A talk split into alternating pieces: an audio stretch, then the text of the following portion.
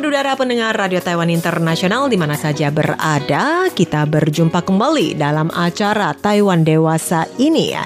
Dan masih bersama saya Amina Chandra. Di hari ini tidak hadir sendiri, akan ditemani oleh teman akrab Amina ya, sahabat dekat Ibu Dewi Kartika. Dan di hari ini juga kita akan sedikit berbincang-bincang dengan apa saja yang menjadi aktivitas atau kegiatan di Taiwan uh, selama berada di Taiwan yang turut mempromosikan budaya Indonesia.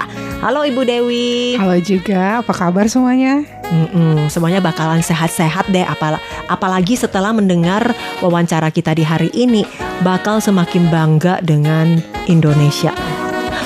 Semoga, amin. Amin. Nah, ya di hari ini Amina mengajak Bu Dewi untuk datang dan kita akan membahas apa saja aktivitas kegiatannya berkaitan dengan uh, diaspora ya, IDN diaspora. Iya. Ha-ha. Boleh sedikit uh, memperkenalkan ini tentang diaspora. Oke, kalau i- di- diaspora itu artinya gini, eh, diaspora itu artinya orang Indonesia Mhm. yang tinggal di luar Indonesia minimal 2 tahun ke atas. Mhm. Yang dibilang diaspora itu bisa bisa WNI eh, atau eh, ex WNI, Mhm. eh, perka- anak dari ex WNI, anak WNI atau juga eh, orang Indonesia, orang asing yang cinta Indonesia. Mhm. Jadi selama dia ada darah Indonesianya itu dan tinggal di luar Indonesia, dibilang diaspora. Oke, jadi kita termasuk diaspora yang berada Iya. di tanah rantauan Iya. dari di luar dari Indonesia termasuk diaspora. Iya, diaspora itu perantau artinya. Eh, perantau. Mm-mm. Nah, diaspora sendiri eh, kegiatan em, sudah melakukan banyak kegiatan. Mungkin boleh sedikit bercerita tentang kegiatan apa saja?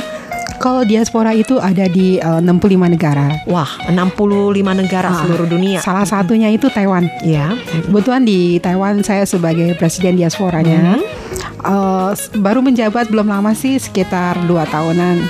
Cuman eh, saya karena saya bisanya hanya bidang budaya, maka ketika saya menjabat sebagai presiden diaspora, saya selalu menga- selalu sering mengadakan berbagai kegiatan budaya. Karena saya pikir gini, eh, budaya itu bisa menyatukan se- seluruh kelompok. Mhm. Contohnya gini aja nih, eh, misalnya, eh, misalnya saya aslinya orang Sunda. Kalau saya masuk ke perkumpulan orang non Sunda, maksudnya eh, perkumpulan semuanya orang Padang Mhm. atau orang Palembang, saya nggak bisa masuk karena saya nggak ngerti bahasanya. Iya. Tapi kalau di diaspora itu itu lintas lintas agama, lintas suku, Mhm. bahkan lintas pendidikan. Iya. Nah, akhirnya saya ketika di- dikasih amanah ini, saya mengambil jalur kebudayaan. Mhm. Karena dengan kebudayaan kita bisa menyatukan. Contoh sekarang kita tinggal di Taiwan nih. Mhm. Di Taiwan, bagaimana kita supaya orang tahu orang Taiwan tahu tentang Indonesia? Ya. Saya nggak bisa bahasa Taiwan. Gimana caranya? Tapi saya punya keahlian dalam bidang misalnya eh, sedikit seni. Mhm. Contohnya saya suka bawa aja angklung. Ya. Saya mainkan angklung, akhirnya menarik beberapa orang Taiwan tertarik untuk datang. Iya. Dari situ saya kepikiran, oh ternyata di Taiwan ini mereka menyukai suatu sesuatu yang baru, Mhm. suatu kebudayaan seni yang baru. Mhm. Akhirnya saya dengan terma- dengan teman-teman suka mengadakan uh, pertunjukan seni, Mhm. Bukan Pertunjukan seni. seni Indonesia. seni Indonesia. Mhm. Eh, tidak harus awalnya memang mungkin kita kurang profesional ya, masih takut-takut. Tapi kalau kita sering sering melakukan suatu gerakan, sering melakukan suatu eh, apa sih Kegiatan. kegiatan yang sama, akhirnya lama-lama kita pinter. Terbiasa. Akhirnya kita pinter. terbiasa dan percaya diri. Uh-uh. Seakan wah kita hebat. Oke, jadi tugas diaspora ini yang ada di 65 negara ini adalah untuk mempromosikan Indonesia kepada masyarakat dunia. Iya, jadi nggak hanya eh, jadi setiap negara itu punya kebijakan beda-beda. Mungkin Mhm. karena ada yang eh, di bidang IT, Mhm. di bidang pendidikan, itu macam-macam. Saya hanya bicara dengan Taiwan aja. Kebetulan Taiwan saya hanya bisanya budaya. Jadi saya sering di berdekatan secara budaya aja. Oke. Contohnya misalnya eh, kita mengadakan kegiatan festival batik. batik oke. Jadi eh, kita ngadakan festival batik eh, di mana kita kasih kasih ke orang Taiwan ini loh Indonesia kaya akan suatu eh, seni budaya batik. Mhm. Terus eh, di sana juga akan ada kayak lomba batik. Mhm. Lalu eh, sebenarnya batik itu apa sih? Akhirnya kita bikin satu workshop. Mhm. Kita kita eh, kita eh, apa? Orang-orang Taiwan yang datang ke tempat acara gitu untuk belajar membatik. Oh, bahkan mereka juga diajarin Iya. batik bukan batik yang seperti beli di toko, Bukan. yang pa- ba- apa batik cetakan, bahkan juga dikenalin budaya Dikenali. batik. Jadi Uh-uh. cara mereka megang canting, Oke. cara mereka Bahkan itu canting itu datang dari Indonesia juga semua dari dibawa ke- Indonesia, semua dari Oke, Indonesia. uh-uh. Terus lilinnya dibilang malam, itu lilinnya. malam. Terus lalu kita agak digores-gores. Hmm. Jadi gitu aja. Jadi sebenarnya eh, kalau kita mau berkinan, sebenarnya banyak cara kok di Taiwan Mhm. itu. Jadi juga bisa juga saya juga eh, ngajar di sekolah-sekolah, di Mhm. SD, SMP atau bahkan di eh, perguruan-perguruan tinggi di sini. Mhm. Wah, jadi selain mengadakan kegiatan untuk masyarakat Taiwan sendiri, Mhm. untuk memperkenalkan promosi eh, dari dari diaspora sendiri juga sudah memasuki ke lembaga pendidikan ya, Iya. SD, Iya. SMP bahkan juga sampai di kampus-kampus. Iya. Wah, luar biasa sekali. Walaupun hanya sebagai eh, kayak dosen tamu atau Mhm. apa. Untuk menjadi anggota diaspora, apakah ini ada kriteria atau persyaratan khusus tidak? Ada persyaratannya satu. Pertama cinta Indonesia ya. Cinta Indonesia. Terus itu perlu ada ujian nggak? Uji psikotesnya nggak? yang penting gini, selama kita udah udah jadi masuk di grup diaspora Taiwan ini, kita nggak pernah lagi eh, membicarakan tentang kesukuan, Mhm, bicara tentang keagamaan, mhm. eh, eh, background masing-masing. Karena kita semua satu, Ya. semua satu. Bineka Tunggal Ika. Iya, jadi sebenarnya itu perbedaan itu indah loh. Iya. heeh. Jadi kita harus harus benar-benar bersatu. Justru justru dengan dengan adanya banyak dari perbedaan ini kita bisa menghasilkan sesuatu yang suatu mulia lah. Gitu. Mhm, mhm. Dan Amina juga sempat mendengar ya sedikit cerita dari uh, Dewi uh, untuk kongres uh, apa diaspora diaspora ini setiap tahun atau berapa lama sekali akan mengadakan pertemuan bareng Itu pertemuan bar- kongres itu per dua tahun sekali. per dua tahun sekali yang disebut dengan kongres Kongres Indonesia Diaspora seluruh dunia. dunia diaspora seluruh dunia akan berkumpul Iya di, Jakarta. Jakarta. Aha. Untuk tahun ini akan diadakan di, Di Casablanca mulai tanggal 10 Agustus 12 dan 13. 12 dan 13 Agustus. Jadi setiap uh, yang menjadi peserta diaspora atau orang Indonesia sendiri juga bisa, ikut Hmm. Bisa. bergabung. Bisa Oh, terbuka untuk umum ya. terbuka untuk umum. Mhm. Dan ini kongres ini uh, ada yang spesial dalam kongres ini. Setiap setiap kongres itu kita selalu mendatangkan suatu eh, apa sih pembicara khusus. Seperti dua tahun yang lalu kita bisa mendatangkan Obama, Wow, Presiden Obama loh, luar biasa. luar biasa sekali loh. Eh, da- di samping Obama juga ada eh, apa sih eh, kayak guest speaker yang orang-orang Indonesia yang terkenal. Mhm. Jadi kita bisa berbagi ilmu dengan mereka. Mereka sharing ilmu ke kita, kita bisa memperhatikan, kita bisa menyaring. Sebenarnya sebenarnya eh, semuanya itu cuma satu. Kalau kita tujuan, kita punya tujuan yang mulia, pasti akan ada jalan yang gampang. Oke, pasti ada jalan ya. Iya.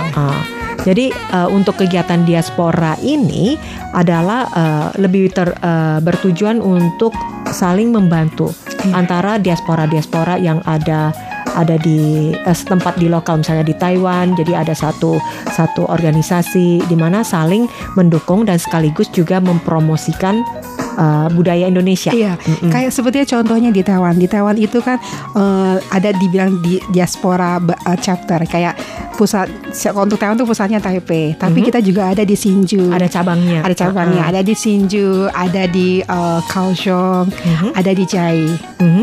Dan dan di, di tiap-tiap tempat itu sudah memberikan suatu kegiatan. Oh, kegiatan ini kegiatan berkala atau Eh, kegiatan? kegiatan eh, kegiatannya berkala eh, contohnya saya Hari Kartini Oke. kayak Mhm. seperti tahun yang lalu kali ini tahun lalu tuh di- diadakan di Tianchong. Mhm. Nah, terus uh, Kartini uh, tahun-tahun sebelumnya diadakan di Kaohsiung. Mhm. Tidak hanya Taipei, karena kalau saya merasa Taipei udah banyak acara. Iya. Jadi yang di Taipei itu khusus kegiatan diaspora untuk kegiatan besar itu festival batik. Mhm. Kebetulan tahun ini tuh tanggal 29 September, Mhm. pas hari Minggu. Pas hari Minggu untuk tahun ini ada eh, kegiatan festival batik, Batik yang, yang diadakan diaspora. Iya. Mhm. Terus judulnya juga unik. Jadi setiap tahun ada judul yang berbeda. Kalau yang ketiga ini uh, kita kasih judul Batik dan Jemputan. Batik dan jemputan. Jadi Wah, aha. kenapa kita kita kenapa kita uh, bilang batik? Karena kan untuk memperingati Hari Batik 2 Oktober. Mhm. Jadi saya juga harapkan kita kita di Taiwan ini tuh selalu berbangga pakai batik. Mhm. Minimal seminggu sekali pakai batik. Kalau masih nggak bisa, minimal kalau nggak ada acara pakai Pakai batik. batik. Heeh. Atau kalau misalnya mau uh, janjian sama temen Taiwan, uh, pakai batik. Batik. Nggak Mhm. punya baju batik nggak apa, pakai selendang batik. Walaupun nggak punya punya selendang batik, pakai tas ada batiknya. Iya, aksesoris aksesoris dari saja. batik gitu Benar, ya, benar. bisa menampilkan Indonesia. Iya. Mm-mm. Bahkan batik juga sudah mendunia. Iya, Banyak yang benar. sudah mengenal batik gitu. Benar. Kenapa tidak dari kita sendiri yang juga menampilkan batik Iya. untuk warga Taiwan? Seperti tahun lalu juga pas acara festival batik judulnya Batik dan Tenun. Mhm. Dan kebetulan eh, kami dari diaspora diminta untuk kayak seperti kasih seminar Ya. ke untuk orang-orang Taiwan Mhm. itu eh, tentang bat- eh, batik peranakan. Oh, perantauan gitu ya. Ya, batik Uh-uh. peranakan. Jadi Uh-huh. batik yang ada eh, eh, influence Bat- ap- eh, di apa di di upgrade, Di-upgrade dengan- dimodernisasikan eh, atau eh, batik yang di dalamnya ada ada eh, kebudayaan Cinanya. oke, ha-ha. Itu dibilang batik batik peranakan encim pesisir. ya? Iya. Ada yang bilang batik, Batik encim, batik gitu, encim, ha-ha. kebaya encim, Iya, gitu. ha-ha. wah luar biasa sekali. Dan uh, untuk uh, ini ya, Amina juga pengen tahu uh, untuk di Taiwan sendiri anggota diasporanya itu sudah pernah diakumulasikan nggak pernah di Kalau sebenarnya gini, eh sebenarnya di Taiwan itu kan banyak sekali organisasi. Mhm. Banyak lebih dari 30 kalau nggak salah. organisasi Indonesia Ah, yang orang dari orang-orang Orang Indonesia. Indonesia. Jadi organisasi kemasyarakatan Indonesia yang di Taiwan itu lebih dari 30. Oh, Dan eh, kalau di Taiwan namanya kita namanya Indonesia Diaspora Network IDN singkatannya IDN Taiwan. Iya. IDN Taiwan itu kalau urutan itu paling kecil, Mhm. Eh, anggotanya nggak banyak, Mhm. anggotanya nggak banyak. Tapi kita berusaha. Eh, saya, saya selalu saya selalu kasih semangat untuk anggota IDN yang lainnya. Kita nggak usah berkecil hati, walaupun kita tidak banyak. Eh, Mhm. Tapi selama kita untuk berbuat sesuatu untuk promosi Indonesia, pasti ada jalannya. Iya. Mhm. Jadi kita sebenarnya eh, kegiatan di Taiwan itu Indian Taiwan itu sudah banyak diundang di berbagai museum. Mhm. Waktu itu tahun berapa ya? Eh, dua tahun yang lalu kita ada acara Afternoon with Angklung Mhm. di Taipei Fine Art Museum. Ya. Jadi eh, kita main angklung, kita perkenalkan angklung. Setelah itu kita menari poco-poco sajojo Mhm. bersama. Itu sangat meriah sekali. Wow. Mhm. Lalu juga eh, ada ciri khas diaspora IDN Taiwan. Jadi setiap kegiatan pasti ada narinya. Mhm. Kita nari bareng. Iya, tari bersama Tari- interaktif ya dengan Iya. para pengunjung. Benar. Mhm. Terakhir kita tari untuk penutupan rangkaian kegiatan tahun kemarin di depan salah satu museum di Taiwan ini dinarikan seba- seba- sebanyak 80 peserta. Mhm. Kita nari Wow. itu mau mereh. Mau merek. Wow. Sampai akhirnya mereka yang orang asli tahu-tahu putar ke kiri kiri Bahkan mereka juga bisa bernyanyi bisa. ya. Jadi akhirnya mereka setelah setelah nari mereka tahu oh kiri itu berarti left, Aha. kanan itu berarti right. Sampai akhirnya mereka bisa menyebutkan kiri dan Dan kanan. kanan. Iya. Ah, asik sekali. Jadi, jadi mereka tuh selalu bilang eh, nari, nari, nari, Nari-nari. kiri. Heeh. Jadi sebenarnya untuk bikin ke, walaupun anggotanya eh, tidak termasuk banyak ya, Hmm. namun keinginan mer- untuk eh, menggerakkan sebuah aktivitas atau kegiatan promosi Indonesia itu harus tetap berlanjut. Iya, Jangan sampai terputus. benar gitu ya. benar. Mm-mm. Walaupun tidak ada kegiatan, mungkin ya sehari dua eh, apa dalam waktu seminggu sehari pakai baju batik Iya, atau pakai aksesoris batik. benar, benar. Wah luar biasa sekali untuk wawancara kita di hari ini dan terima kasih banyak kepada Bu Dewi yang bisa berbagi uh, pengalaman dan juga apa selama dia menggerakkan sebuah kegiatan ataupun juga menjalankan IDN. Terima kasih sekali atas kesempatannya dan waktunya Bu Dewi. Sekali lagi terima kasih. Ya teman pendengar demikianlah perjumpaan kita dalam acara Taiwan Dewasa ini. Semoga saja apa yang kita bagikan bermanfaat dan kita pamit dulu sampai jumpa. Bye-bye. Bye-bye.